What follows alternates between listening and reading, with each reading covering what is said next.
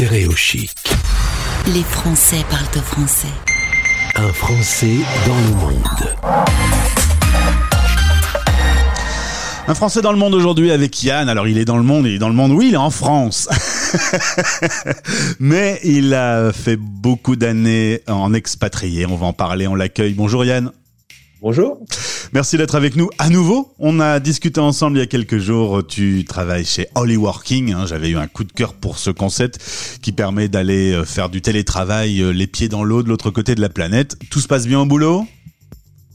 Eh ben écoute, on est dans une très bonne ambiance, dans une équipe qui est super soudée et super motivée. Donc malgré le contexte qui est un petit peu morose, nous on se marre, on adore ce qu'on fait et surtout on essaie de convaincre le plus de monde possible que ce que on leur propose, ça va vraiment être une expérience géniale. Et pour le coup, on arrive à en, convaincre beaucoup.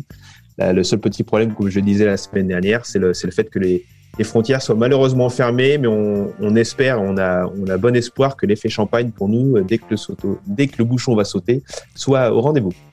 Et en tout cas, euh, tu as eu une belle prestation à la radio, tu as été félicité par la direction, euh, tu es un peu une star dans l'équipe maintenant. J'ai pris euh, un vrai plaisir, à vrai dire, on en parlait même avant, c'est un média que j'aime beaucoup, la radio. Et, et pourquoi pas y être un peu plus impliqué dans un futur proche ou moins proche d'ailleurs, en fonction de, du temps que j'aurai et puis surtout de mes aptitudes à y contribuer. Affaire à suivre. Alors Yann, toi, euh, hormis le fait qu'aujourd'hui bah, tu es revenu en France et que tu as un boulot euh, un peu classique, euh, faut quand même raconter ton histoire, c'est pas banal. Je parle, mesdames et messieurs, à un homme qui a été quatre fois champion du monde. c'est pas rien. au roller de vitesse. Alors ce sport, je le connais pas bien. Ça doit être un peu surprenant quand même. Tu, tu, tu roules à quelle vitesse? Oh, bah, en sprint, c'est un petit peu euh, comme du vélo. On peut atteindre des vitesses de 60, 65 km/h en sprint sur du plat. Ah. Euh, c'est des formats de, de, compétition qui aussi euh, ressemblent au vélo avec des équipes de 5, alors c'est moins qu'au vélo, mais sur des courses qui sont plus ou moins longues et comme le vélo, ou sur des, des, des, petits vélodromes de 200 mètres qui sont dédiés au roller, ou sur route ouverte avec des marathons, donc de 42 km comme à pied. Et c'est des courses qu'on peut faire, par exemple, en 56 minutes, le record du monde, ce qui fait une vitesse moyenne de 45 à l'heure, ce qui est quand même pas rien sur, pas mal. sur 6 roues. Alors moi, je suis pas un grand sportif, mais j'imagine quand on monte sur ce fameux podium avec les trois marches et qu'on monte sur la plus haute des marches, honnêtement, Yann, dis-moi, qu'est-ce qu'on ressent à ce moment-là? On a un frisson qui traverse le corps? Mais je pense que c'est comme dans à peu près tout hein, euh, dans la vie, quand on réussit à, à accomplir un objectif quel qu'il soit, on, on a ce sentiment de plénitude. Alors d'autant plus quand on se rend compte que au moins ce jour-là, on est le meilleur dans le monde, c'est quand même pas banal. Et je pense que c'est la même chose quel que soit le sport, qu'il soit médiatisé ou non. Et c'est vrai que c'est une démarche sympa puisque c'est surtout beaucoup de travail en amont. Et puis c'est euh, la conclusion d'un travail euh, bah, qui est pas fait seul finalement. On est accompagné par des gens qui nous aident euh, sous plein d'aspects. Et, et, le fait d'être euh, arriver à accomplir cet objectif pour soi, mais aussi pour tous les gens qui nous ont aidés, c'est quand même vraiment sympa. Ouais. J'aimerais bien le, vivre un jour. Alors, je sais pas pourquoi je monterai sur la première marche du podium, peut-être avec Stéréo Chic. Exactement, comme meilleure station de radio pour les étrangers, pour les Français à l'étranger. Eh ben écoute, c'est tout ce que je me souhaite. Alors pourquoi ton aventure de sportif t'a amené à visiter la Colombie, le Venezuela, l'Allemagne, l'Italie? Raconte-nous. Alors j'ai même euh, parcouru le monde pour le roller. Hein. J'ai été en Asie, j'étais sur tous les, continents. Euh, j'ai vécu plusieurs années en Colombie pour la simple et bonne raison que c'est la, nation numéro un euh, pour le roller. ça me permettait de bénéficier d'un très gros groupe d'entraînement et surtout de vivre à Bogota en altitude, où on sait que pour les, sportifs, vivre en altitude, c'est quand même un, bénéfice non négligeable, surtout au moment où on revient au niveau de la mer. Donc j'y suis resté trois ans et puis par la suite je suis parti au Venezuela où j'ai entraîné l'équipe nationale qui m'a permis euh, bah, de vivre des aventures euh, vraiment sympas, connaître des gens, des cultures différentes, euh, que ce soit en Amérique latine où j'ai vécu, où je me suis sédentarisé, mais aussi en, Asie, au Moyen-Orient où j'ai couru. Et on a la, possibilité de, voir des gens qui partagent la même passion que nous, qui pratiquent le même sport et qui pourtant ont une vision totalement différente du monde et, de toute autre chose. Et, je crois que ces confrontations de culture, c'est aussi ce qui m'a amené après à me, à me faire ma propre culture, ma propre vision du monde et puis de, de, continuer mon chemin, alors qui est certainement plus classique que celle de, sportif de niveau, mais dans l'activité professionnelle que j'ai aujourd'hui. Est-ce que c'est d'être un vrai expat que d'être un sportif de haut niveau euh, en Colombie, par exemple? Est-ce que tu vis vraiment comme un expat ou est-ce que tu es un peu dans un cocon avec euh, les médecins, les entraîneurs, euh, les autres sportifs? Alors on a une vie un peu monacale quand on est sportif de niveau parce qu'on est euh, entièrement dédié à l'activité euh, sportive, mais ça n'empêche pas de bah, d'être ouvert aux gens, aux locaux, découvrir une culture, euh, faire des visites, voyager les quelques jours où on n'a pas d'entraînement. Faire la fête et faire la fête et se la coller aussi? Alors ça peut arriver, ouais, en fin de saison, comme tout le monde, hein, ça, ça, peut nous arriver d'être d'être bourré. Hein. Je pense qu'il faut pas euh, avoir de tabou là-dessus. Mais en général, ouais, c'est vrai qu'on a, une vie qui est quand même vraiment centrée sur l'activité sportive. Mais euh, moi, ça m'a vraiment permis euh, le fait de pouvoir m'égarer de temps en temps, d'être finalement mieux concentré sur ce que j'avais à faire au moment où je devais le faire puisque se relaxer, c'est aussi une bonne partie du boulot pour être performant au jour le jour.